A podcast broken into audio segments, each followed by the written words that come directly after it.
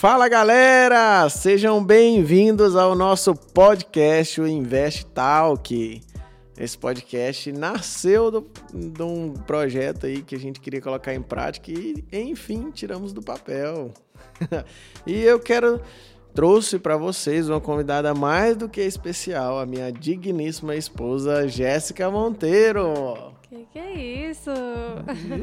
e aí, galera? Muito bom ver esse projeto startando. Gostei do convite de ser a primeira. Muitas vezes eu fico nos bastidores para estar tá ajudando o Nésio. Então é um privilégio estar aqui sendo a primeira convidada do Invest Talk. Simbora, gente. Realmente eu tô muito, muito, muito feliz, porque eu sei que isso aqui vai abrir a mente, as histórias, as experiências vão abrir a mente de muitos de vocês. Eu quero trazer convidados aqui que vão esclarecer muita coisa, vão trazer conhecimento, vão trazer energia para que você possa se impulsionar, ser impulsionado nessa nova rota, nessa nova jornada que você está trilhando. Então, para a gente começar, quer ah, falar algo? Eu quero. Esse canal aqui, esse programa, não vai ser só sobre investimento na bolsa, viu, gente? É todos os investimentos que você precisa fazer e aprender na vida. Que é em você, na família, em empreender, em network, não só em bolsa de valores. É isso aí. Top demais. Simbora. Então, para quem não me conhece, meu nome é Nésio Monteiro. Nasci na cidade de Iporá, Goiás. Alguém conhece Iporá?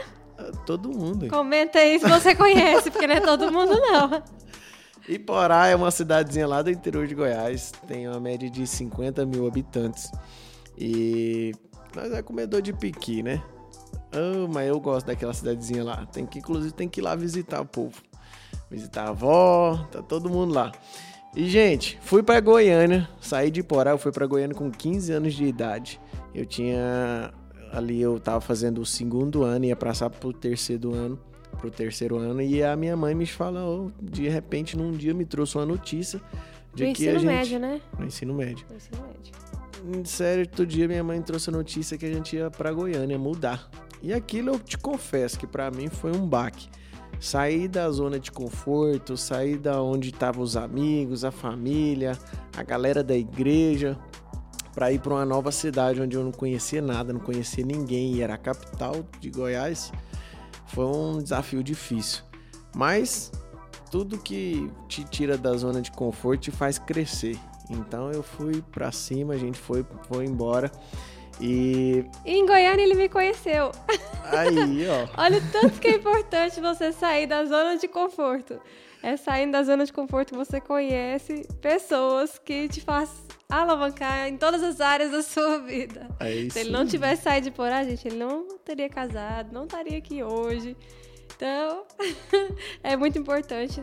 É, é assim, é uma brincadeirinha, mas é, é de verdade, casar, viu, gente? Né? É importante casar, é importante sair da zona de conforto, é importante conhecer gente nova, sair de casa. Pode continuar aí, amor. Eu sei que não foi muito fácil quando ele veio pra Goiânia. A mãe dele fala que ele ficou assim numa bad mal, chorando alguns dias, porque ele se sentia muito sozinho aqui.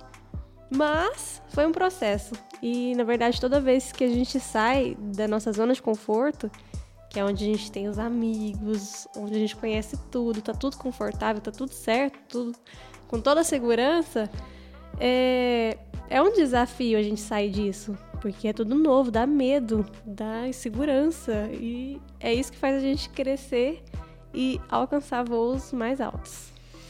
Gente, então vim para vim para Goiânia e quando eu fiz o terceiro ano aqui em Goiânia, o terceiro ano do ensino médio lá em Goiânia e eu peguei queria fazer uma faculdade, pensava o que que eu vou fazer. Eu queria fazer mecatrônica, automação. Até que eu consegui passar no vestibular e fiz automação industrial.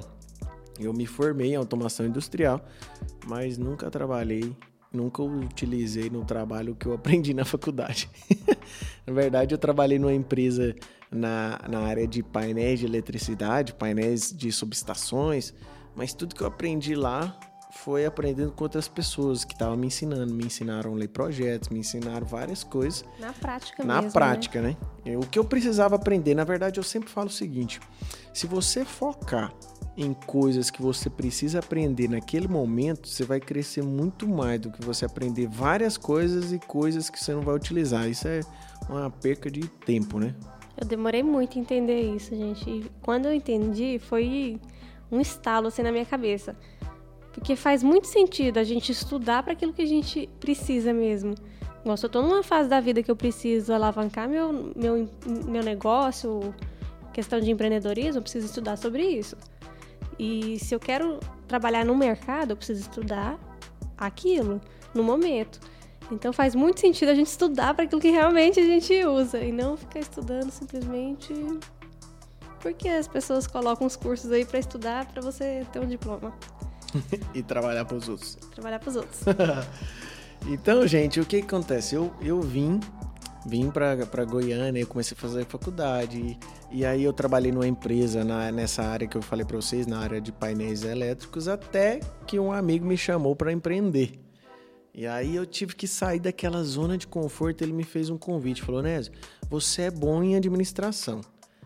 Você cuida da parte de gestão e eu cuido da parte do campo, a parte de serviços. Era uma empresa de instalação, manutenção de ar-condicionados. E ali eu fui.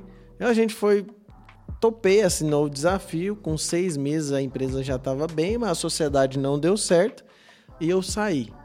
Quando eu saí para montar a minha empresa, eu fiquei em muita dúvida se eu voltava para trabalhar com alguém na empresa que eu trabalhava, que eu tinha portas abertas lá, ou se eu realmente ia empreender. Confesso que foi uma das decisões mais difíceis que eu tomei, porque faltava oito meses para o meu casamento. E eu tava nessa indecisão. Faltava oito meses pra gente casar, a gente já tava. Já tinha fechado o buffet, já tinha fechado o local, já tinha fechado um monte de coisa. E eu me vi ali sem saber o que fazer. Sem renda. Sem renda, sem ganhar nada, né? E ali eu, eu peguei e parei para pensar porque o fato desse amigo ter me chamado, eu tinha uma segurança nele.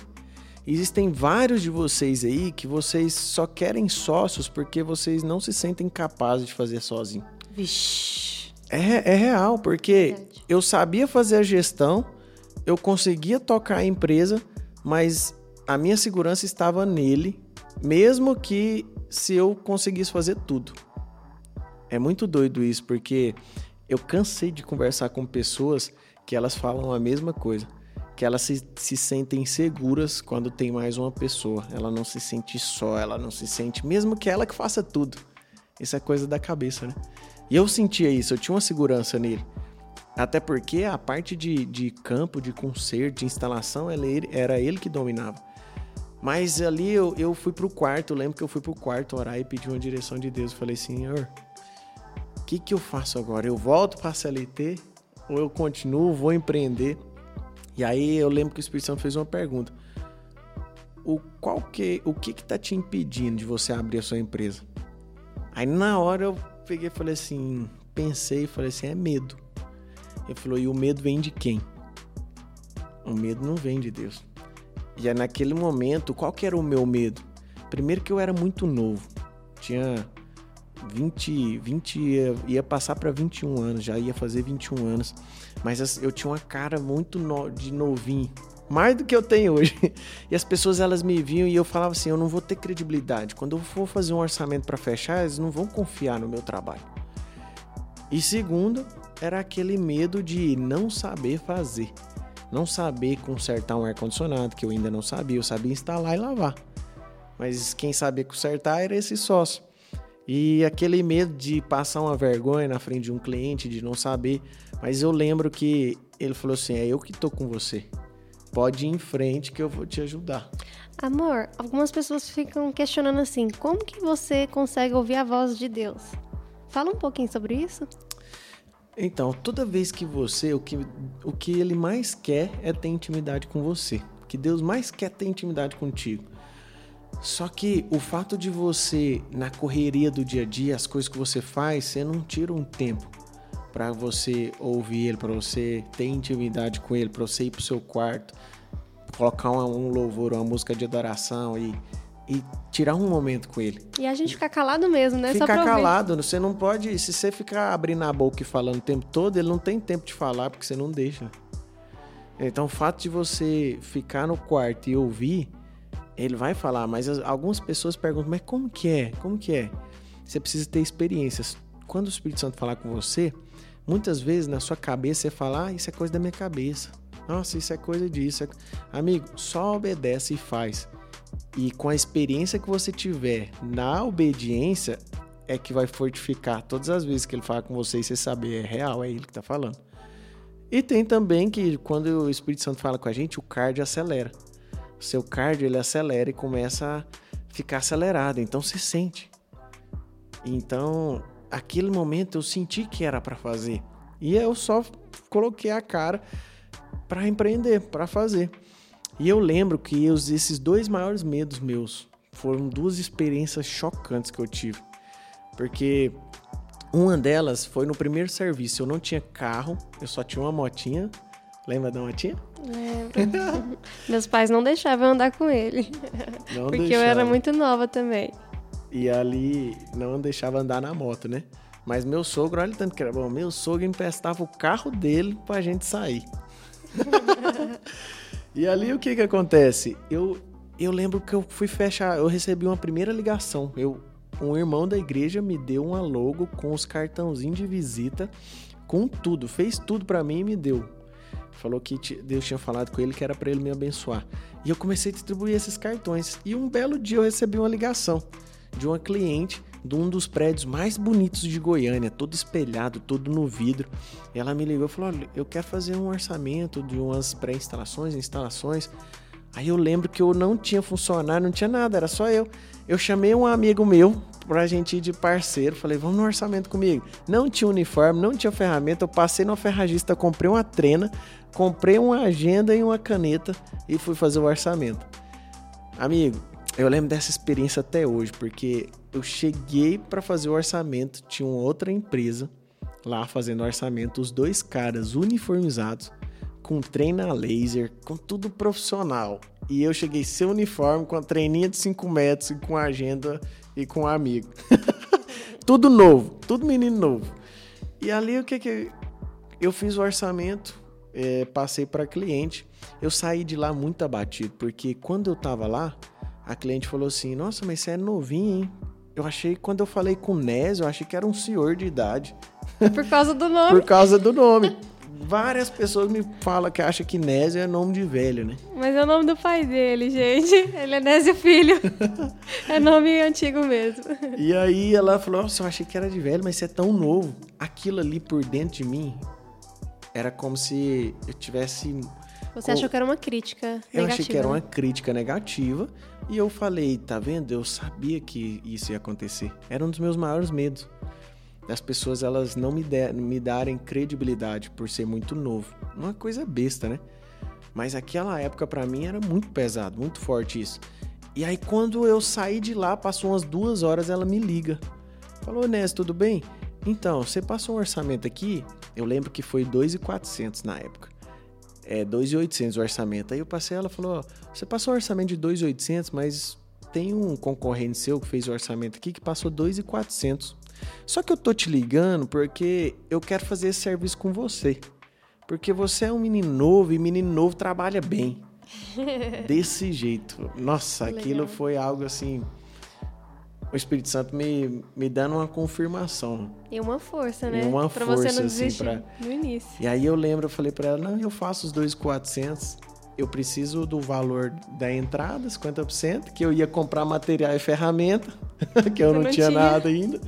Peguei o carro da minha mãe, fiz o serviço, e esse primeiro serviço eu ganhei mais do que eu tinha ganhado na sociedade antiga. Com um serviço só. E foi muito massa esse processo de crescimento, porque eu vivi várias experiências. Empreender hoje no Brasil não é algo fácil. O empreendedor em si, ele passa por diversas dificuldades. A gente vai passando, tá passando um filme agora na minha cabeça com várias coisas que aconteceram, vários medos que eu tinha, várias coisas que eu passei que eu não tive ninguém para estar tá junto para ajudar. E hoje a gente vê várias coisas como um podcast desse, como vários conteúdos que você tem disponível na internet, como mentorias, mentores que você tem, que você não precisa passar por coisas porque você aprende com o erro das outras pessoas, com as experiências de outras pessoas. Eu tava numa live com, com um amigo e ele falando, eu falando do meu livro, né? Eu escrevi um livro, é a escalada e os riscos durante o percurso. Esse amigo falando, o que, que você fala nesse livro? Eu falo, eu conto todas as experiências de vida, experiências com Deus, todas as experiências que eu tive desde quando eu nasci Paternidade a, até né? hoje. Meu pai faleceu, eu tinha 4 anos de idade. Como que foi esse processo? Como que foi todas as experiências? E ele falou: "Caraca, mano. Olha que para a gente ver o quão é poderoso isso. Em um livro que você lê um, dois, três dias, você absorve 27 anos de experiências de outra pessoa. Outros livros você absorve 40 anos de experiência de outras pessoas em três dias de leitura. Aquilo ficou marcado comigo, que isso é real. Hoje você pode aprender com o erro das outras pessoas, né? É se investir em conhecimento é a melhor coisa que você faz. Investir em conhecimento vai te fazer reduzir tempo, gasto de energia, sofrimento, sofrimento, dinheiro, tudo que você imaginar você vai conseguir reduzir só porque você investiu em conhecimento. Uau!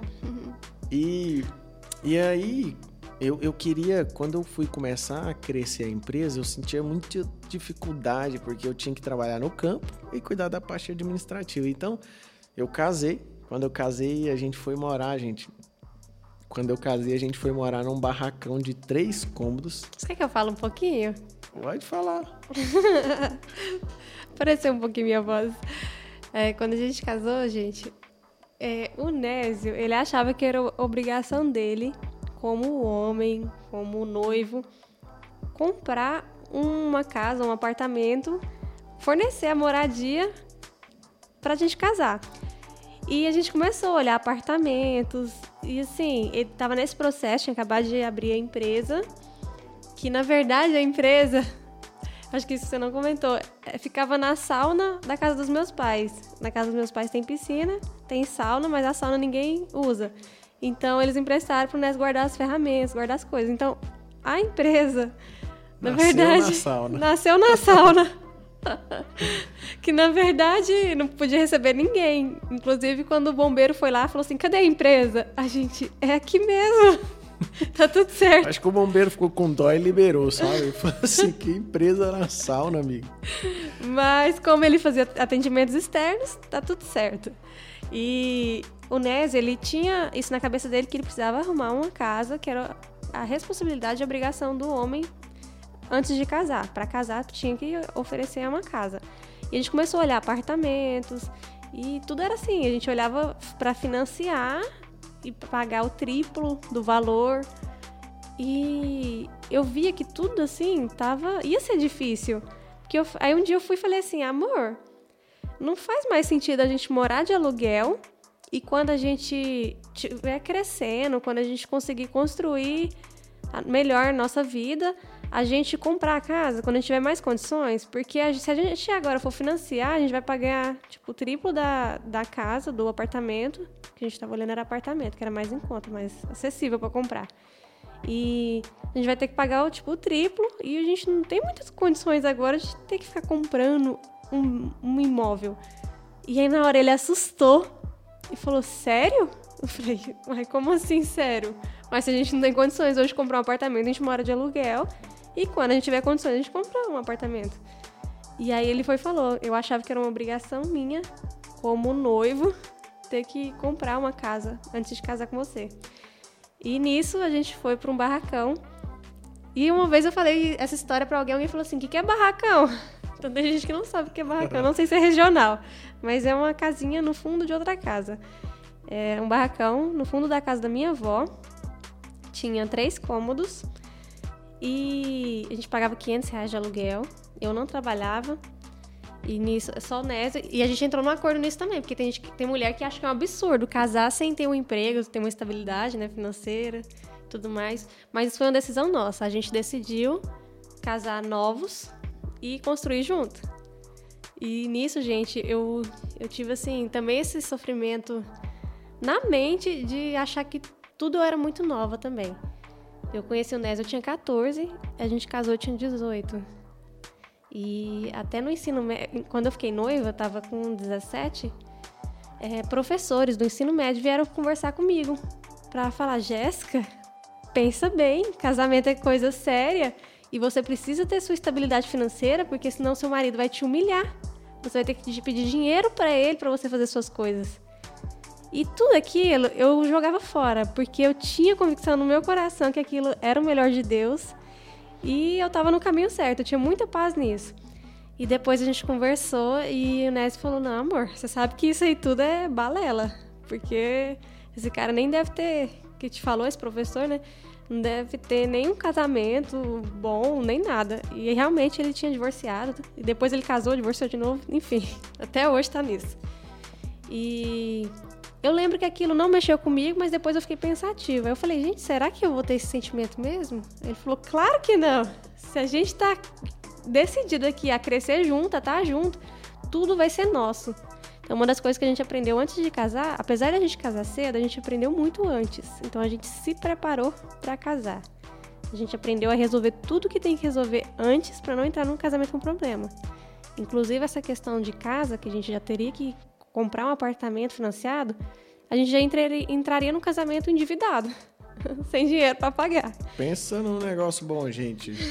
Pensa numa notícia que eu tirei um peso das costas. Por quê? Porque na tradição da família, antigamente. É porque ele é, do ele é do interior, gente. É, foi na época de arrumar o casamento, deu um monte de choque que eu falei, meu Deus, a gente nunca foi de discutir nem nada. E na época de organizar o casamento, começou a aparecer uma discussão. Que eu falei, gente, esse rapaz é da roça? para ele achar que Gente, tudo muito tradicional. Ele achava que o casamento tinha que ser igual aquelas coisas de filme mesmo. E eu ficava, gente. E nisso a gente foi se adaptando e deu tudo certo. É vivendo e aprendendo, né? É, graças a Deus, algumas manias ficaram para trás. Gente, gente, nesse processo, a, a gente mudou pro barracão tínhamos dois vizinhos, que era um era magro e o outro era gordo, e era chamado do seu barriga e o seu madruga. a Vila do Chaves. E tinha realmente um pátio ali que, com, que convivia ali a, a tipo, entrada das três casas. Um quintal em comum. É. E foi muito massa, porque durante esse processo a Jéssica fazia faculdade. E ela fazia faculdade de arquitetura. Eu sempre tive a cabeça, depois de entrar no empreendedorismo e entender de que eu fiz faculdade, me formei em automação industrial e não usei nada. Não usei nada do que eu aprendi e no, no meu trabalho, no, no meu negócio. E na verdade, tudo que eu precisei aprender, eu tive que estudar. Então eu não imaginava a Jéssica trabalhando para os outros. Eu imaginava ela para a gente trabalhando junto para crescer o nosso negócio. Mas você não pensava assim, ah, ela vai fazer arquitetura e abrir um escritório dela? Você não pensava assim, não? Não pensava. Não? Não. Porque geralmente, é, quem faz a faculdade, isso não é exceção de todo, mas quem faz as faculdades, geralmente eles estão preparando para trabalhar para alguém. E se a pessoa tem uma veia empreendedora, aí sim ela vai querer montar um negócio, vai querer montar o seu escritório. Mas eu sentia que eu precisava de uma ajuda e essa pessoa, e ela era a pessoa ideal para me ajudar na empresa. Só que eu nunca quis cobrar isso dela, porque era algo que tinha que ser uma decisão dela, não podia, não, podia, não poderia ser eu decidir por ela, ah, para sua faculdade vamos me ajudar. Até que um certo dia ela tomou essa decisão por si só, sem eu ter que falar nada. E aí a gente começou a trabalhar junto na Monteiro. Foi. pra mim, não foi fácil. Trancar a faculdade, é a questão de também de ficar noiva com 17, eu ainda estava no ensino médio, de casar com 18 todas essas decisões que eu tomei foi algo estranho ao olhar da sociedade, eu casar cedo e ter que trancar a faculdade. Então, durante todas essas decisões que eu tomei, eu tinha muita paz no coração, porque tudo que eu fazia e faço, eu coloco nas mãos de Deus e falo: Deus, se não for para eu fazer isso, me incomoda assim, coloca um incômodo no meu coração até para eu não sentir paz. Então a gente age muito nisso, né, amor? De tudo que a gente tomar a decisão, é, a gente entregar nas mãos de Deus e se a gente está com paz, a gente vai. E eu tinha muita convicção no meu coração que o Nésio ia ser meu marido e a gente tinha que casar. então, mas né, em todas essas decisões, a minha maior dificuldade foi, acredito que na mente, porque era diferente, é, eu me senti realmente andando na contramão do mundo. Então, eu casei cedo e eu fui julgada por isso, porque as pessoas muitas vezes perguntam: ah, você tá grávida? Por isso que vai casar? E, ou, tipo, o que que tá acontecendo? Por que, que será? Uai, você vai pegar um monte de responsabilidade? Você tá ficando doida? Você não tem estabilidade financeira? E se ele, e se ele te dá um pá na bunda, você vai ter que voltar para casa da sua mãe? Isso é humilhação. Mas eu nunca aceitei esses pensamentos, porque a gente casou é, não pensando em se der errado. A palavra divórcio não existe aqui na minha casa, nunca existiu, nem na época do noivado, nem do namoro. Então, se a gente tem essa mentalidade de que é para dar certo e a gente vai fazer de tudo sempre para dar certo, não existe a possibilidade de não dar certo. E tanto a questão da, da faculdade, muitas pessoas falam, nossa, Jéssica, mas você é uma boa aluna e a sua vaga é, é concorrida. Lá era uma escola é, estadual, era o EG. Como era estadual, é, é vestibular, então era difícil entrar. Bem concorrido. E as pessoas falam, Jéssica, você custou entrar e agora você vai desistir assim? Você é boa aluna, se você não fosse, aí tudo bem, né? A gente tá. A gente ia conformar mais. Mas eu falei, gente, eu tenho isso no meu coração, eu tô bem em paz e é isso. Aí eles falaram, não, então tudo bem, vai em paz. e as coisas vão fluindo. E toda decisão, né, amor, que a gente toma assim, não é fácil. E a maioria, gente, é realmente loucura para as pessoas. É, é na contramão do mundo mesmo. Mas a gente sente essa paz que tá no caminho certo. É, o que você tem que entender é que todas as vezes que você tiver que tomar uma decisão que o senhor falar com você, geralmente essa decisão ela vai ser doideira perto das pessoas. Porque as coisas de Deus não são normais. No seu racional não consegue entender. Né? Estudou anos e anos e anos para conseguir entrar na faculdade, que era bem concorrida, e de repente que tá lá, vê que não é aquilo e, e sai para obedecer. Mas deixa eu te falar um negócio: toda vez que você tomar essa decisão, em cima da confiança no que ele te fala, você vai viver coisas sobrenaturais. Você vai viver coisas que você nunca viveu na vida. E por mais que ela tomou essa decisão naquela época, eu fiquei muito feliz com aquilo, porque eu não queria que ela ficasse cinco anos numa faculdade para depois ela voltar e, e a gente trabalhar na empresa juntos e não usar aquilo para nada, até porque a gente estava recém-casado, ela saía 5 horas da manhã, chegava 8 horas da noite e a gente tinha um pouco tempo para se ver, porque era corrido, tinha trabalho, tinha tarefas, tinha muita coisa. E essa decisão em si, eu fiquei muito feliz. E quando ela tomou essa decisão, ela veio trabalhar comigo na Monteiro. E foi quando a Monteiro explodiu, né? Porque a Jéssica ela é muito boa em, em estratégia, muito boa em gestão, em ideias. E aí ela falou, mano, amor, nós temos que fazer contrato com empresas. E até então eu só prestava serviço. A gente precisa fechar contrato com empresas pra gente poder não ficar. Porque assim, ó, no ar-condicionado, épocas de frio era muito ruim. Você devolvia todo o lucro que você tinha no calor. Então, por quê? Porque eu não tinha contratos fixos. E ela falou, vamos fazer. Aí ela correu atrás, desenvolveu o contrato, fez, fez tudo acontecer. E eu sempre procrastinando. Não, mas é difícil, as pessoas não querem fechar e colocando. Ela falou: não, vai fechar. Até que ela passou por um técnico apresentar. E esse técnico falou do contrato, o cliente quis e já fechamos o primeiro contrato. e foi o primeiro de muitos, né? Com esses contratos, eu saí do campo e fiquei só na gestão com ela. E a gente contratou mais funcionários, e a gente cresceu a empresa, foi para um lugar maior, comprou outros carros. E aí a empresa foi crescendo. Foi nesse tempo onde a gente conseguiu comprar a nossa casa.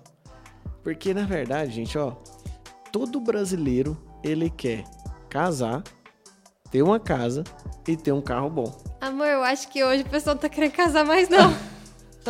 o pessoal tá perdendo. Só pessoas que tiveram experiências ruins que elas não querem, mas a maioria que não teve experiências ruins num namoro, num noivado, algum tipo, o sonho delas é casar, carro e uma casa.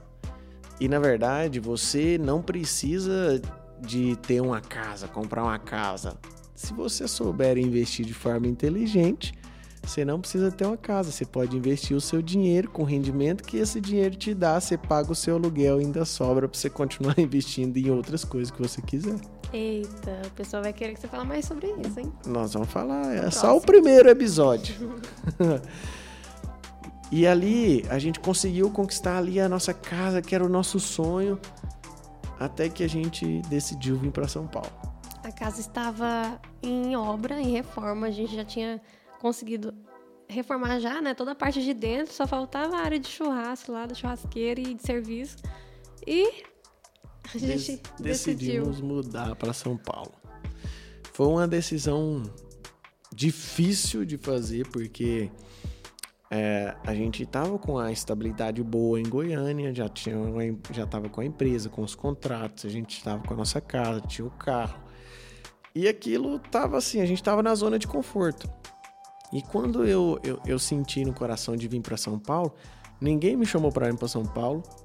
Eu não tinha emprego aqui em São Paulo, eu não tinha nada aqui, mas eu queria vir conectar para servir na plataforma, para estar junto com o pessoal. Por quê? Porque eu tinha encontrado ali na, naquela turma algo que mexeu muito comigo.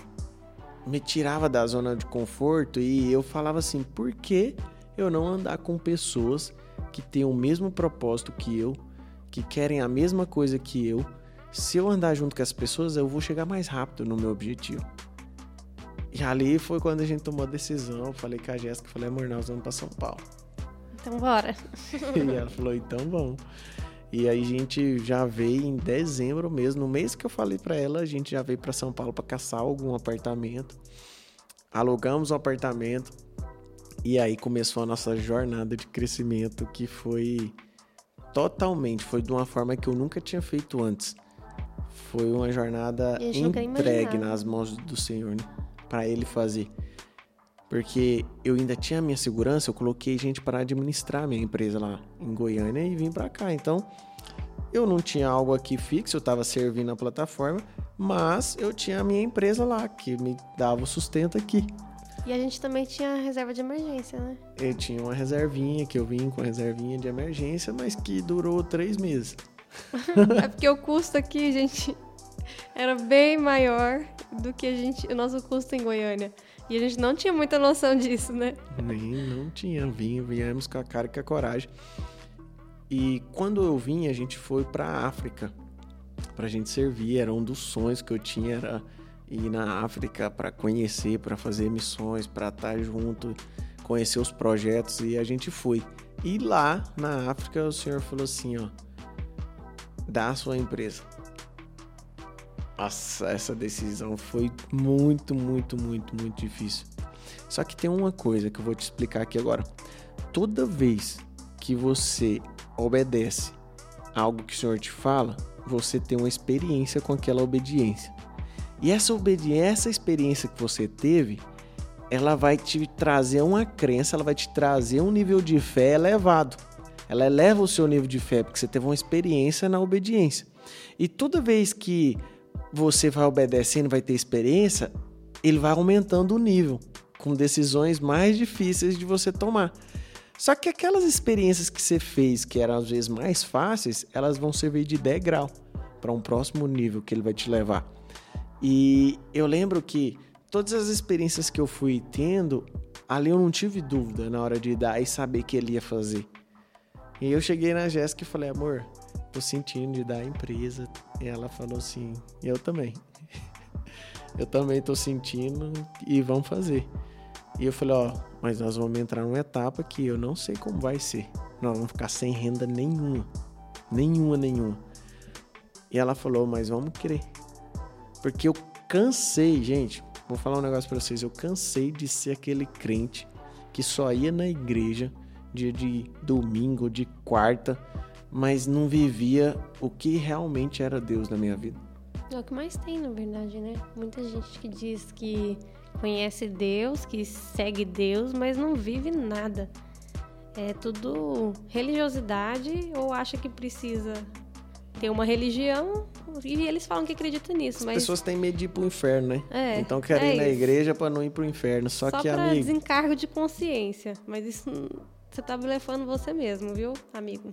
E eu tava cansado. Eu falei assim, eu não quero mais saber de ir na igreja falar de um Deus que eu não conheço. Um Deus que fala de prosperidade, um Deus que fala de riqueza, um Deus que fala que eu sou curado, que eu sou uma série de coisas, mas eu não vivo nenhuma delas. Por que, que eu sirvo um Deus que não funciona na minha vida?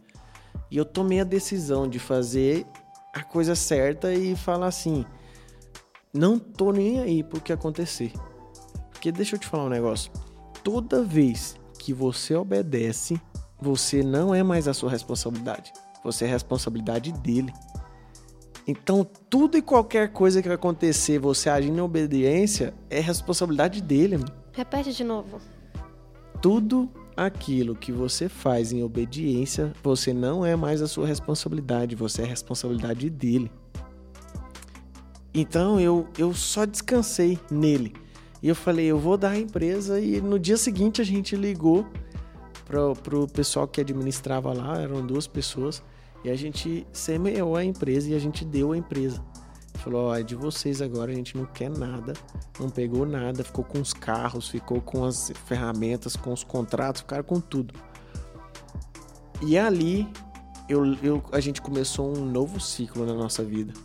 Um novo ciclo de experimentar como é ser cuidado. Porque muitas vezes a gente não se permite. A gente quer fazer com os nossos próprios braços, com as nossas próprias forças e não deixa ele fazer. E ali a gente tava. Tudo que a gente tinha construído até lá, a gente tava começando do zero. E foi onde a gente avançou 10 anos da nossa vida em um ano só. E você falou algo assim muito forte que é muita gente trabalha tanto com a força do braço e quer fazer as coisas acontecerem que não deixa Deus agir, não deixa Deus cuidar. Então, se você já é autossuficiente, para que, que você vai precisar de Deus? Se você já consegue cuidar tudo da sua vida sozinho, para que, que você vai precisar de Deus? Mas quando você entrega nas mãos de Deus, o fardo é leve. Quando você trabalha pela força do seu braço, o fardo é pesado. E quando você decide entregar nas mãos de Deus, Ele sabe te mostrar um caminho mais pleno. Que você pode estar cortando caminhos e o seu crescimento é em todas as áreas, quando você aprende a ouvir a voz de Deus. Mas a gente tem o livre-arbítrio, tá tudo certo, mas tem um caminho melhor. Há um caminho mais excelente, né? Quando você obedece e você traça o caminho perfeito para aquele que ele tem para sua vida, né? E aí a gente só se permitiu. Você fala assim, Nésio, é fácil? Não é fácil, amigo o medo é muito grande. E crenças também, né? Crenças, o medo de passar necessidade, porque eu era um cara muito escasso. Meu pai faleceu, eu tinha 4 anos de idade, então eu e minha mãe nós passamos muita dificuldade financeira. E tinha vezes em casa que não tinha o que comer. Aí, num almoço, a gente não tinha 20 centavos para comprar um ovo para comer com arroz. A gente comia só o arroz. E, as, e, aí, e eu lembro que pessoas iam até em casa e davam cesta básicas pra gente. E era assim que a gente conseguia se manter. Mas Deus sempre cuidando. Mas eu tinha medo, medo de voltar a passar aquela necessidade. E esse medo, ele me sempre me travou de avançar. Até o dia que eu dei um basta e falei: "Chega, eu não aceito mais ficar travado. Eu não aceito mais essa pobreza, porque na verdade a prosperidade ela é natural. Ela é natural. O Senhor já conquistou tudo para você. Ela é natural, só que você trava. É como se fosse uma planta que dá frutos naturalmente. Ninguém força uma planta para dar frutos. Se ela nasceu para aquilo, ela vai dar os frutos. E da mesma forma, nós também. Tem aquele versículo, gente, que fala assim, ó: se o Senhor cuida dos passarinhos, do, do lírio, dos campos, se nada, se nada falta para eles, imagina nós que somos filhos. Eles não faltam de comer, não, não precisa, precisa se preocupar com de vestir. E Deus nunca deixa faltar nada para eles. Imagina nós que somos que ele chamou de filhos. Então o que a gente mais tem é que se jogar, vai com medo mesmo e deixa o Senhor cuidar de nós. É, e indo com medo foi onde a gente teve as maiores experiências, né? É muito massa. Amor, e o que você tem para falar assim para as pessoas? Tem gente que fala assim: como que eu vou saber se é imprudência eu tomar uma decisão ou eu fazer algo que eu vou ficar me endividado ou se é realmente a coisa certa a se fazer? Que é pular no, assim, nas mãos de Deus, que é viver por fé. Como diferenciar esse viver por fé, de dar passos assim, enfrentando medo, ou agir com imprudência e você se endividar e o que, você tem para falar para as pessoas que pensam ou que têm essa dúvida? Isso é você agir em obediência. Toda vez que o Espírito Santo fala com você, amigo, não importa o que seja, não importa se você não tem condição, não importa o que seja, só faça. Só coloque o pé e faça. E eu lembro, as pessoas elas têm muita dúvida em questão de como que eu ouço a voz do Espírito Santo. Na verdade, é só você ser sensível, ir para um quarto, colocar uma música de adoração, adorar, ir para o seu quarto e ficar caladinho e deixar ele falar com você. E tem vários momentos também que o Espírito Santo fala com você e o seu cardio acelera. E você sabe o que tem que fazer, mas você fica pensando: ah, mas é coisa da minha cabeça. Ah, mas isso é coisa da minha cabeça. Coisa da cabeça nada, amigo. Só obedece, que você vai ver o estrago que vai fazer. E, e assim, eu lembro com uma das experiências foi a da bike. A gente aqui tinha dado a empresa e eu senti. O Pablo tinha comprado uma bike, mas o Marcos Paulo eu senti de, de entrar com eles, de estar junto nisso, mas eu não tinha condição de comprar a bike. Porque a bike valia o valor do carro que eu tinha em Goiânia. Que loucura, hein? mas eu sentia dentro de mim impulsionado a comprar. Eu sabia que eu tinha que comprar. E eu agi, fui lá, pesquisei na internet, parcelei em 10 vezes, em quatro cartões diferentes. Peguei dois cartões meu, dois Estourou cartões da agência, estourei todos os cartões e comprei a bike. Mas por quê? Aí você fala, nossa, eu agi de imprudência. Se eu não tivesse uma palavra, se eu não tivesse queimando meu coração de fazer aquilo, seria uma imprudência. Porque a gente tava com a, com Fazendo sem, uma dívida, sem né? renda. A gente é, tava fazendo uma dívida. Fazendo uma dívida, sem renda, sem saber o que ia fazer em São Paulo. Mas eu tinha. Eu queimava no meu coração de fazer. E eu agi em obediência e fiz. E eu via também, amor, em todos os momentos, você sempre foi muito trabalhador e você sempre correu atrás para não deixar as coisas darem errado. Então eu sabia que você por exemplo, se faltasse dinheiro, recurso financeiro, você ia dar um jeito de fazer uns bicos e ia dar certo. eu sempre tive essa confiança no Nes, ele nunca me passou insegurança. Por isso que eu sempre também apoiei ele. Porque eu falo, ah, bora lá. Mas depois eu sei que ele vai dar um jeito. E o mais doido é que todos esses momentos, toda vez que eu agi em obediência, a da bike, por exemplo, foi uma das experiências mais loucas que eu vivi.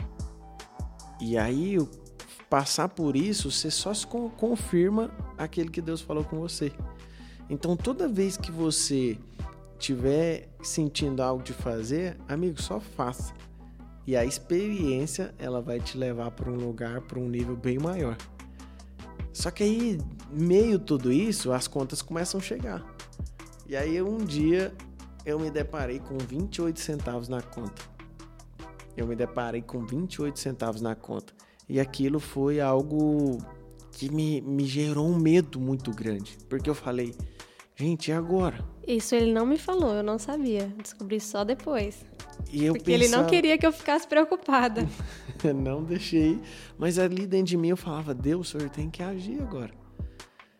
E aí, dentro de um treinamento, de uma imersão que eu tinha ido presencial, conectei com as pessoas que que fazia um dropshipping. Eu nem sabia o que, que era isso, mas me despertou uma curiosidade e eu quis ir aprender. E aí eu fui conectar com a pessoa, aprendi a fazer uh, o que, que era, aprendi né, o que, que era o dropshipping e falei para ele, cara, me ensina, me ensina. Até que eu fiz uma sociedade com um primo da minha esposa, com um primo da Jéssica. E a gente começou essa lojinha de dropship, uma lojinha onde eu falei, ó, vou ser sócio, eu vou cuidar da parte financeira, você vai tocar o negócio, eu vou pôr meu cartão de crédito. E aí a gente colocou, foi junto para fazer a lojinha. Primeiro mês não deu nada. Segundo mês também ficou no zero a zero. Uma perseverança. E no terceiro mês, que era esse mês que eu fiquei com 28 centavos na conta, a lojinha disparou para vender e faturou 120 mil reais em um mês. E deu 30 mil de lucros, deu 15 mil para cada. Aquilo foi surreal, porque eu vi o cuidado do Senhor. E naquele dia o Senhor me ensinou sobre um passo de cada vez. Toda vez, se você preocupar com o dia de amanhã, você vai viver muito ansioso preocupa com amanhã, com depois de amanhã, com o mês que vem. Às vezes você está preocupado com o aluguel que você tem que pagar no mês que vem, mas sendo que o desse mês está pago. E ali eu aprendi, entendi que Deus faz na hora certa e no tempo certo. E eu só preciso preocupar com o hoje. O hoje, viva cada dia o seu mal. A palavra já fala isso. Viva cada dia o seu mal. E o mal de amanhã deixa para amanhã. E você vivendo todos os dias, cada dia o seu mal e vencendo o hoje, você para de ficar ansioso. E a gente vive mais intensamente. Nessa caminhada, gente, durante todas essas experiências que a gente viveu, é como o Ness falou, isso tudo vai fortalecendo a nossa fé em Deus. A gente vai acreditando cada vez mais que é Ele que cuida e a gente aprendeu a viver aquela frase que realmente fez muito sentido, que a gente tem que viver cada dia como se fosse o último. Mas de forma assim intensa. Por exemplo, a gente não fica preocupado, ah, se amanhã, ah, se esse projeto aqui vai dar certo amanhã. A gente faz todo dia o nosso melhor. A gente faz todo dia o nosso melhor e entrega nas mãos de Deus. Isso não quer dizer que a gente faz as coisas meia boca, que a gente faz o nosso melhor realmente, a gente faz o possível, mas a gente não vive preocupado pensando no amanhã. Ah, será que isso aqui não dá certo? E se esse e se é horrível? Isso é, isso é algo que tem que tirar da vida, do vocabulário. Tudo que você fala, e se você tá dando uma hipótese que às vezes nem vai acontecer, então você é, faz é ficar preocupado com algo desnecessário. Isso não quer dizer que a gente não tem que fazer planos para o futuro. Se eu quero fazer uma viagem com o Nes, a gente vai fazer um, um plano para o futuro, vai comprar uma passagem e organizar para em tal data viajar. Ou, por exemplo, aposentadoria. Isso são coisas do futuro. A gente faz sim. Só que o nosso foco não fica só lá no futuro. A gente foca muito no presente. E não pensando, ah, e se amanhã acontecer isso? A gente não faz isso. Tudo que a gente pensa assim, é uma luta, né? É, um, é a metanoia. A gente tempo todo tem que ficar renovando, buscando a renovação da mente. Às vezes vem um pensamento assim, ah, e se amanhã não der certo isso? Não interessa. Vou viver o dia de hoje e amanhã eu luto por tudo para dar certo, para amanhã dar certo. Então é vivendo cada dia o seu mal, literalmente. E isso é muito massa, e a gente viver um, intensamente. E tem um negócio bem interessante que 85% das suas preocupações elas nem vão acontecer elas nem vão passar, nem vão se tornar existentes. e você está preocupando. Então, se você vive cada dia, cada dia resolvendo o problema do dia, você vai viver uma vida bem mais tranquila, bem mais em paz. Mais produtivo, Com mais certeza. tranquilo, aproveitando Mas mais a família. Para você fazer isso, você precisa de confiar. E como que você confia? Se você age em obediência àquilo que eu falei. A sua responsabilidade não é mais sua, é dele. Amiga, aí você descansa, o que ele faz. E é o tempo todo, assim, buscando a renovação da mente de fato, gente. Se você vê que o tempo todo tá vindo algo na sua mente que te leva para baixo, te puxa para baixo, ou é algo ruim que te deixa ruim, você tem que mandar esses pensamentos embora. Não é que não aparece pensamento ruim na nossa cabeça. Não é isso. Às vezes aparece, mas é a gente que decide o que fazer com esses pensamentos e não deixar eles entrar e afetar nossas emoções e e ele enriquecer, incorporar assim, a gente trazer esse pensamento como uma verdade. Então, às vezes, acontece pensamento ruim acontecendo na nossa cabeça, mas a gente manda, manda embora, joga fora. Porque é a gente que tem que ter domínio sobre os nossos pensamentos, a gente tem que ter domínio sobre o nosso corpo, alma e espírito. Então, nada na vida acontece assim de forma linda, maravilhosa e fácil. É o tempo todo a gente tem que tomar decisão. É você decidir descansar, é você decidir não preocupar. Se você vê que está preocupando com o dia de amanhã e isso está te fazendo mal, toma a decisão e fala: toda vez que eu perceber que eu estou preocupando, eu vou me penalizar em alguma coisa, até eu perceber e tirar isso da minha rotina. É um, é um treinamento, né? Mas a gente passou muito por isso, né, amor? De ficar fazendo algumas tarefas, assim, coisas simples do dia a dia, para a gente não deixar é, pensamentos ou situações externas afetar a gente. Isso é muito doido, gente. Quando vocês viverem isso realmente, você vai ficar impressionado. Como é mais leve, como é mais tranquilo você preocupar só com o que você está vivendo hoje, que é realmente o que você precisa preocupar. Né? A vida é simples, é você que complica. e depois desse processo de crescimento, várias coisas aconteceram na nossa vida e a gente vem crescendo. Hoje é. Tem mais alguma coisa crescendo agora. O que, que é, amor? Agora tem um nenenzinho crescendo aí na barriguinha. A família tá crescendo, a barriga tá crescendo. Esse, é isso aí, gente. Novas experiências. E eu creio que vai ser um novo tempo na nossa vida. Né, amor? Como pai, mãe. É, eu sei que vai ser uma loucura, mas vai ser um crescimento. promovidos, né? É. E eu acredito, gente, a gente vive isso, né? Que casamento é bênção. E eu acredito também que filhos são bênção. Família é projeto, assim, de Deus mesmo, que as coisas fluem. Eu costumo falar que o casamento é um acelerador de resultado. Acelera seu resultado. Então, assim, potencializa. Mas quando você está em unidade. Se vocês repararam, todas essas histórias que o Nésio contou, a gente esteve junto nas decisões nem tudo, às vezes eu concordava. E nem tudo também que eu, faria, que eu fazia, que eu falava, ele concordava. Mas a gente entrava num acordo. Porque a gente aprendeu a importância de andar junto. Não adianta nada eu querer ir para um lado e ele querer para o outro. Se a gente está casado e está junto, vai ser infeliz se um ir para um lado e para o outro. Então, é melhor. Se casou, então tem que entrar num acordo.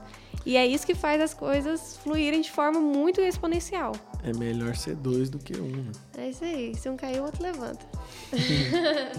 muito massa. A gente fala disso, mas é o que a gente realmente vive. Não tem como. Você é um só. E se vocês são um só, quando os dois caminham para o mesmo lugar, para o mesmo, querendo a mesma coisa, a velocidade é muito maior. E é um processo, toda essa caminhada, toda essa jornada que você vai passar de crescimento, porque se você está ouvindo um podcast como esse, é porque você está buscando conhecimento, você está querendo crescer, você está querendo evoluir. E toda vez que você está nessa direção, várias coisas vêm para te abalar, para te parar, para te não deixar avançar. E se você tem pessoas do seu lado que te ajudam, que estão com você, você consegue chegar muito mais longe. Porque no momento que você está em dificuldade, essa pessoa te ajuda. No momento que a pessoa está em dificuldade, você ajuda ela. E é assim que vocês vão crescendo e vão produzindo e vão avançando e vão conquistando resultados que vocês nunca tiveram conquistado antes. E a gente sabe que muitas vezes, até mesmo pai, mãe, irmão, irmão, às vezes não vai estar do seu lado. Mas se você tem a convicção que você está no caminho certo e é isso que você quer para sua vida, você precisa encontrar pessoas que estão na mesma rota que vai te ajudar a te, impulsionar a crescer a, na área que você quiser, tanto em negócios ou tanto em desenvolvimento pessoal, profissional. Esse é o caminho que vai te ajudar muito, encontrar pessoas que estão na mesma rota que você. Que foi o que aconteceu na nossa vida, né, amor? Isso aí. A gente vai fazer essa parte aqui agora, mais contraída, para vocês conhecerem mais a gente e também para ficar algo mais diferente aqui. Amor, eu quero saber o seguinte. Ih, lá vem, ó. Quando você me viu, o que mais me chamou, o que mais te chamou a atenção? A beleza. A beleza? Uhum. Externa, né? Porque interna você nem tinha falado Foi. comigo. Foi, nem tinha conversado. Oh, a primeira gente. coisa que o homem olha. oh, mulheres solteiras, atenção, se você tá solteira, você precisa cuidar do seu visual. Aqui tá uma prova. A gente sabe que o homem vê também a beleza interna. Não são todos, infelizmente, mas a beleza interna é muito importante. Mas a externa também é importante, viu, mulher? Então você também precisa cuidar. Os homens também, né? Tem mulher, é, os homens também, gente. Mulher e homem, solteiros. Vocês também precisam cuidar do externo, porque ele chama atenção. Agora faz uma pergunta para mim. Mandei. Amor, eu vou te fazer mais uma pergunta então, já que você não tá querendo fazer uma para mim. O que que você espera agora dessa nova fase que você vai ser pai? Como que você tá se sentindo assim, é, olhando tudo, né? Você não teve a presença do seu pai. Então agora de saber que você vai ser um pai. E eu queria saber de você, de verdade, assim, seu sentimento, como é que tá na verdade, a sua expectativa e você hoje? Na verdade, eu tô muito empolgado, né? Eu tava querendo, querendo já há um tempo, né? E aí eu te convenci. Gente, se eu contar para vocês. Eu te convenci, aí. Foi convencido deu, mesmo, deu, ele não parava de pedir. Deu tudo certo e tô muito feliz. Por quê? Porque eu me sinto pronto e eu sinto que já estava na hora. E toda vez que eu sinto isso, eu sei que é para crescimento. Então vai vir ensinamentos, vai vir fechar coisas na minha cabeça que vão nos levar para um próximo nível, né?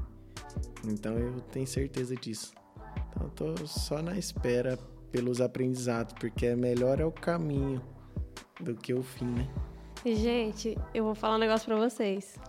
O Nes ele falou: "Eu sentia que eu estava preparado". Eu não, gente. Eu até falei para ele, já chorei muito assim, antes de eu descobrir que eu estava grávida, mas eu falei: "Amor, eu não sinto que eu tô preparada. Eu sinto que eu não sou capaz". E realmente, gente, tem muita coisa na vida que a gente não se sente capaz e a gente nunca vai estar preparado. Mas é o Senhor que nos capacita. E a gente tem que ficar lutando contra esse medo, essas coisas, esses pensamentos assim muito racional. A gente nunca vai estar preparado 100% para casar, a gente nunca vai estar preparado 100% para ser mãe. Imagina, uai, eu vou estar preparado é com a experiência. Eu não cuidei de um filho para eu aprender. Então é no caminho mesmo que o Senhor vai nos preparando. Mas é engraçado, ele falou que estava se sentindo preparado. Eu não estava. Mas mesmo assim, as coisas estão acontecendo. É por isso que nós somos dois, né? É. Que viraram um e que vão pro mesmo caminho. É isso aí, agora vai se concretizar. Eu, e deixa eu te dois fazer uma pergunta agora. Ah. Qual que foi a maior experiência que você teve depois que a gente tomou a decisão de viver plenamente na dependência dele? De um ano e meio pra cá? A minha maior experiência? Isso. Experiência boa ou ruim, ou tanto faz? Uma, uma de cada. Ai, agora complicou. Agora é duas. É como se fossem duas perguntas. Eu, gente. eu tenho uma certa facilidade com adaptação de mudanças. E eu acredito que é porque eu sinto muita confiança no Nésio e eu sempre me joguei assim, ó, onde você for eu vou, independente da situação. Se for pra morar debaixo da ponte, eu tô junto. E a gente constrói de novo. Né? Tem duas cabeças para pensar aqui, então a gente não pode deixar a peteca cair. E como eu fui. Eu senti essa fácil adaptação à mudança, é, uma das experiências que eu vi foi me conhecer melhor em áreas que eu não sabia então, quando a gente foi descobrindo que tudo que acontecia assim na nossa vida, eu via que era relacionado ao reino, era relacionado a Deus. Eu fui me descobrindo também. A experiência ruim que eu senti foi que várias vezes nessa caminhada eu dava um pouco de crise de identidade. Porque como a gente vivia 100% assim por fé, às vezes eu falava: "Deus, o que, que o Senhor tem para minha vida? O que, que eu tenho que fazer?" Porque o nosso natural, a gente quer as coisas muito física, muito palpável. A gente quer ver nosso futuro, a gente quer que Deus dá a resposta inteira, mas igual o Nes falou, Deus só dá um passo, só dá uma direção, né? E a gente dá um passo e ele dá o segundo, ele mostra o segundo passo, a gente dá o segundo passo, ele mostra o terceiro, a gente dá o terceiro. Então, uma experiência ruim assim que eu tive foi que esse sentimento de crise de identidade que eu falei, gente, o que, que agora Deus teve para minha vida? Que agora que a gente está aqui em São Paulo, eu preciso ter uma direção. Que Deus tem para minha vida? Mas eu aprendi que a gente toda hora tem que ficar buscando essa renovação da mente para a gente confiar em Deus, que Ele está no controle e a gente não viver ansioso. Não precisa preocupar. E o Senhor me deu uma palavra que, quando, quando eu estava nesse período, que é o seguinte: é, o que eu tenho para você, você tem que preocupar é, é sobre o propósito também. Eu ficava perguntando: ah, qual é o meu propósito? E o Senhor falou muito claro para mim: você só precisa ouvir a minha voz e fazer o que eu tenho para você hoje. Cada dia você só precisa ouvir minha voz e fazer o que eu, o que eu te falo hoje. E é nisso que você vai seguir no seu caminho. E nisso para mim foi libertador. Agora uma experiência assim boa, o Nes me ajudando a desbloquear a escassez. Gente, o Nes falou que ele foi um rapaz muito escasso, uma criança muito escassa. Por isso que a escassez era um bloqueio que travava, pelo medo de não passar a necessidade que já passou. E, gente, de verdade, eu igual eu até comentei que na casa dos meus pais tem piscina, a minha situação financeira sempre foi muito estável. Sempre foi aquela confortável. Sempre estudei em escola particular. O Ness sempre estudou em escola pública. O Ness chegou a passar fome. Eu não cheguei a passar fome. Tava tudo estável. Só que eu sempre senti que a minha escassez, mesmo passando por. Mesmo tendo essa diferença, né, de, de educação, assim, de, de histórico familiar, e financeiro, eu sempre senti que a minha escassez, a escassez em mim, era mais forte do que no Nésio. O Nésio, ele conseguia arriscar, ele conseguia, assim, ó, e eu aprendi muito sobre descansar, muito sobre ter paciência, muito sobre empreender, foi com o Nésio. Então, a decisão minha de andar junto fez com que, fez com que é, a gente alavancasse, assim, tudo muito rápido. Mas eu sempre senti que a escassez na minha vida era mais forte do que na vida dele. Ah, por que, que era mais forte? Na minha família, lá no, meu pai, minha mãe, meus irmãos, teve um, durante muitos anos só meu pai que trabalhava e eram três filhos. Então, meu pai sustentava cinco. E nisso, era tudo muito contadinho. Meus pais nunca deixaram faltar nada pra gente, mas eles falavam: olha, como o dinheiro é muito contado, eu vou dar, por exemplo, 100 reais pra vocês e aí é melhor comprar 10 roupas de 10 reais do que uma de 100 ou duas de 50. Então sempre para mim, sempre para mim foi tudo olhar o preço, comprar o mais barato para dar mais quantidade ou mais opções. E isso eu levei para minha vida durante muito tempo, muito tempo. E o Ness já não era muito assim não. Ele falava: "Não, eu quero coisa de qualidade". E eu falava: "Mas o dinheiro aqui, ó, tem que tem que dar para comprar mais coisas". E esse, esse foi o meu maior problema de escassez. Eu, eu era muito econômica. Por um lado, hoje eu consigo controlar. Por exemplo, se eu vou fazer. Por exemplo, esse cenário do podcast. Eu vou orçar em alguns lugares, ver o melhor custo-benefício e comprar o melhor custo-benefício. Eu não vou comprar o mais barato porque é mais barato. Então, isso hoje eu consigo é, levar esse lado do que eu aprendi de economizar para os negócios, né, amor? Que isso é bom também. Mas como eu economizava demais, economizava demais, isso me travou. Quando eu ia num restaurante, eu só pedia o mais barato. Ou escolhia dois dos mais baratos, três dos mais baratos e comprava o mais barato. E um dia, o que, que o Ness falou? foi no dia da bike, eu não esqueço. Depois eu fiquei pensando, será que foi uma estratégia dele? Esperto. Gente, ele falou assim: amor, hoje a gente vai no outlet e você vai comprar uma bolsa porque ele via que eu já estava olhando bolsa. E nisso, gente, nesse problema de escassez, eu coloquei limite para tudo. Por exemplo, bolsa, no máximo 150 reais. Calça, no máximo 100 reais. Blusa, no máximo 40 reais. Eu tinha os limites assim na minha cabeça que isso que me barrava. E ele foi falou: Você vai, eu vou te levar no outlet. Outlet é onde tem coisa de marca, né? Ele falou: Eu vou, é, você vai comprar uma bolsa sem olhar o preço.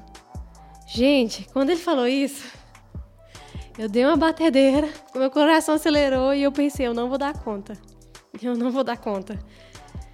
Enfim, eu dei conta. que coisa difícil, né? Não, gente, mas foi difícil. mas realmente, para ela era muito difícil. Foi muito difícil, e mas eu vi que foi um destravar na minha a vida. A gente foi na loja e aí eu falei, agora você vai escolher sem olhar o preço. E como era uma loja muito boa, não tinha. Eu cheguei lá e falei, qual que é a loja mais cara de bolsa aqui? Ela falou, é essa, então é essa que nós vamos. Gente, depois eu fiquei sabendo que o Ness separou um valor bem maior do que foi o valor da bolsa que eu comprei. Eu ia imaginar bolsa de valor de carro, eu já separei.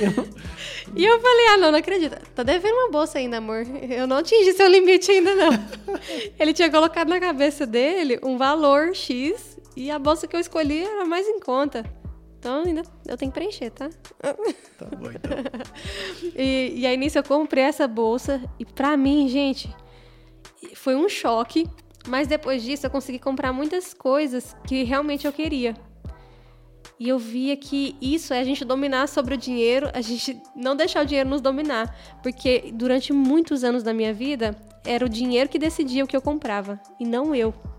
Tem muita coisa que eu gostava, mas eu falava, não, é porque esse aqui é mais barato, eu vou comprar esse. Até tipo leite condensado, gente. Leite condensado, moça, é o mais caro, eu vou comprar esse sempre o mais baratinho. Tinha isso na minha cabeça, de sempre comprar mais barato para o dinheiro render. Isso não é rendimento, né, amor? Não é rendimento. Mas eu tinha isso. Depois dessa questão da bolsa, eu vi e eu consegui. Obrigada, viu, amor? Agora tem que ir para próximo nível, viu? Ah. Só depende de você. Então tá bom. Mas a partir dessa bolsa, eu consegui comprar muitas coisas que eu mesmo decidi. E para mim isso foi tão libertador. E quantas vezes você, quando vai comprar alguma coisa, é você que decide o que você quer mesmo ou é o dinheiro? Aí se você não tem muitas condições, gente financeira, é só fazer isso de vez em quando. Ou por exemplo, você não vai comprar uma blusa cara todo mês. Se você quer aquela blusa, você compra ela. Claro que você não vai comprar uma do mesmo preço todo mês, se você não tem condições, entendeu? Mas compra aquilo que você quer. E não que o dinheiro decide. Você não pode ser escravo de dinheiro, é você que tem que ser o senhor do dinheiro. Isso é muito forte, né, amor? A gente que governa, né?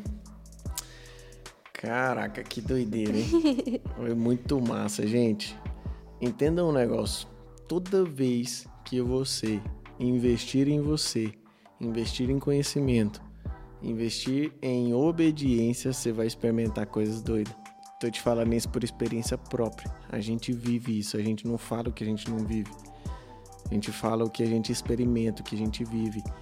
E não só a gente, mas várias pessoas que estão à, nossas à nossa volta, que tomam essas decisões.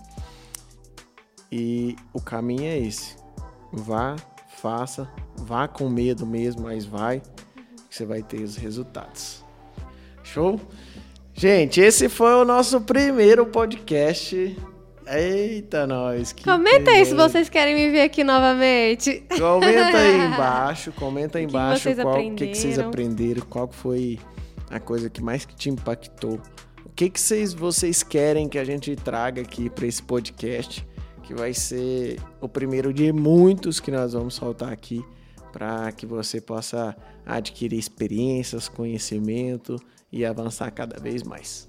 É isso aí, gente. Isso aqui que a gente está fazendo realmente é para a gente estar tá alcançando mais vidas, ajudar pessoas, porque a gente sabe o tanto que é sofrido a gente viver numa vida alienada, com prisões, não sabendo investir, não sabendo empreender, ou deixando o medo nos travar, a escassez nos travar é muito libertador quando você consegue vencer isso tudo.